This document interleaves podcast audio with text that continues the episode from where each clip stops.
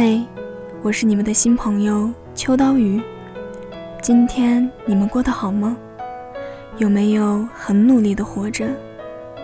文章来自蕊希公众号，作者蕊希。前些日子，我们总是能听到很多公众人物因为抑郁症自杀的事情，一边感慨如此年轻的生命是这样可惜。一边又心疼他们，是承担了多少压力与不为人知的痛苦，才能割舍最爱的亲人和光明的未来，选择一走了之。我们总说没有到不了的明天，可对于有些人来说，那是他们不想去的明天。曾经看过一个报道，有一个非常年轻的分享者。站在台上分享自己的经营理念和公司的运营情况，满脸都是自信。二零一七，他的销售额更是让人惊叹。后来他低声说了一句：“我已经半年没有好好睡觉了。”医生说我有焦虑症。有人总说，如果给我那么多钱，让我承担什么我都愿意。我想说这话的人，还是没经历过人生的那些不得已才敢如此。他们不懂有些东西是拿金钱换不回来的，比如发自内心的快乐，比如踏实沉稳的一场睡眠，比如一个真诚相爱的伴侣。实际能够承认，不管是否情愿，人总是会被推着向前。实现了一个愿望，就要向更大的愿望努力。买上一间很大的屋子，就得配得上很拉风的汽车。我们单纯的觉得，握在手里的越多，就越有自信和底气。能得到别人羡慕的眼光和尊重，才是对自己的肯定。所以，就算很累很苦，就算坚持很难，就算并不开心，也还是硬着头皮不停向前。这个社会总是喜欢宣扬正能量，所以如果哭泣，就该躲在无人的角落；停在原地，就是没有远大理想。别人只会对你的成绩心虚，没人在意是否辛苦或是情愿。可我觉得，敢于适时止损，敢于拒绝别人无理的要求，敢于对无止境的欲望说不，才是真正厉害的人。你不用硬着头皮成为别人期待的样子，真正爱你的人会尊重你的选择。你不要苦于成为什么样的人，如今的你也很让人喜欢。虽说不逼自己一把，永远不知道自己能到哪里，但能力范围之外的负重奔跑，会耗尽本来就有的能量。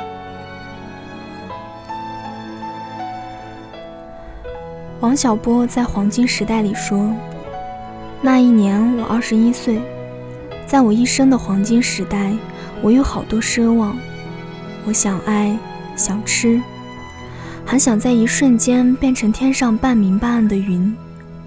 后来我才知道，生活是个缓慢受锤的过程，人一天天老下去，奢望也一天天消逝，最后变得像挨了锤的牛一样。”可是我过二十一岁生日时没有预见到这一点，我觉得自己会永远生猛下去，什么也锤不了我。年轻的时候，我们对未来充满了野心和幻想，期待靠努力和奋斗成为一个不一般的人，期待过上特别的生活。我们觉得平凡是没出息的象征。不愿接受自己就这样过上平淡普通的生活，但是慢慢的，你就不再为难自己，接受朝九晚五的生活，虽然简单，但也踏实。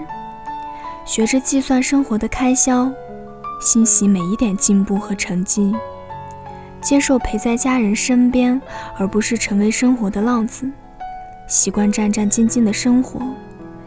没有跌宕起伏的剧情，也没有波澜壮阔的故事。生活很不容易，有人鼓励你不要放弃，有人劝你坚持就是胜利。我所理解的坚持和努力，是基于个人梦想和能力的付出，也许会艰难，也许会失败，但是你也甘之如饴。生活就是这个样子的，没办法按你的期望去过成你满意的样子。我们要练习放低身段，练习掌握分寸感，练习收起任性，练习不可能被认可，和不被喜欢。放眼望去，谁都逃不掉这样的过程，在不断的遇见与接受中，接纳自己的平凡与可爱。力争上游的时候，也会适可而止；越挫越勇的时候，也知道服软认输。我不想你逼着自己去做不喜欢的事情，别人的目光并不重要，你只管按照自己的喜好决定自己的人生。我不想你在想哭的时候咬牙忍着，如果哭出来好受一点，何必做一个逞强的人？我希望你能过得简单从容，累的时候就停下来休息，不开心的时候能得到最欣慰的拥抱，想诉说的时候能有最安静的倾听。希望你是坚强的，也是开朗的；希望你是恒久忍耐的，也是通透豁然的；希望你能过上自己满意的、无需被人认可的理想生活。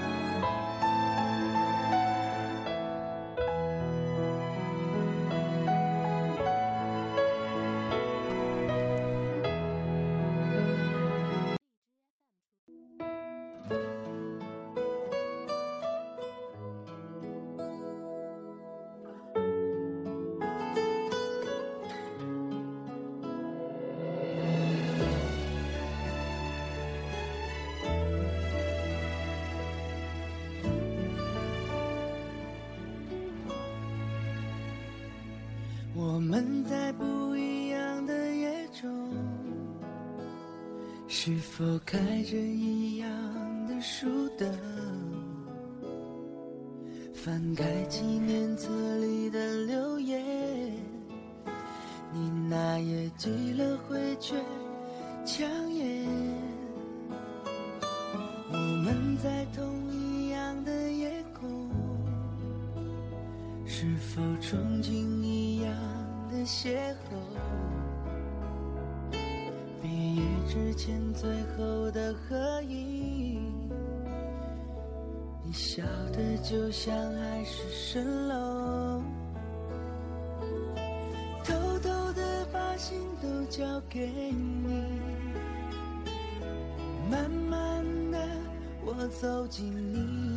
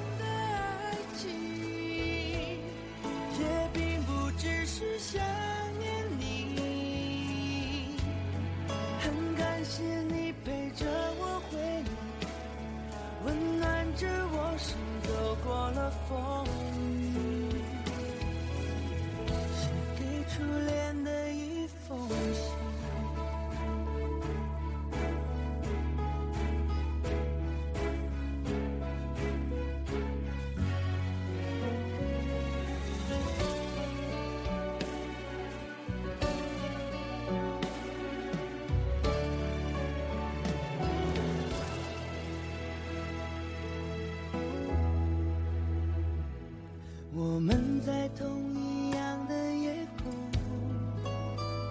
是否憧憬一样的邂逅？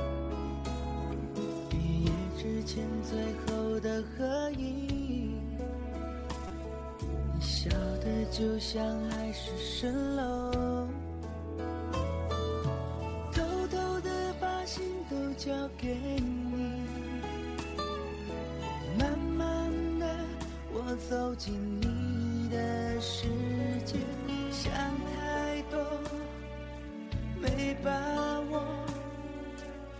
首很简单的情歌。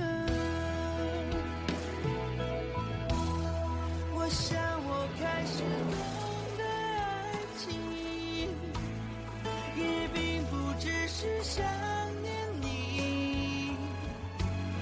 只是我偶尔也会想起那些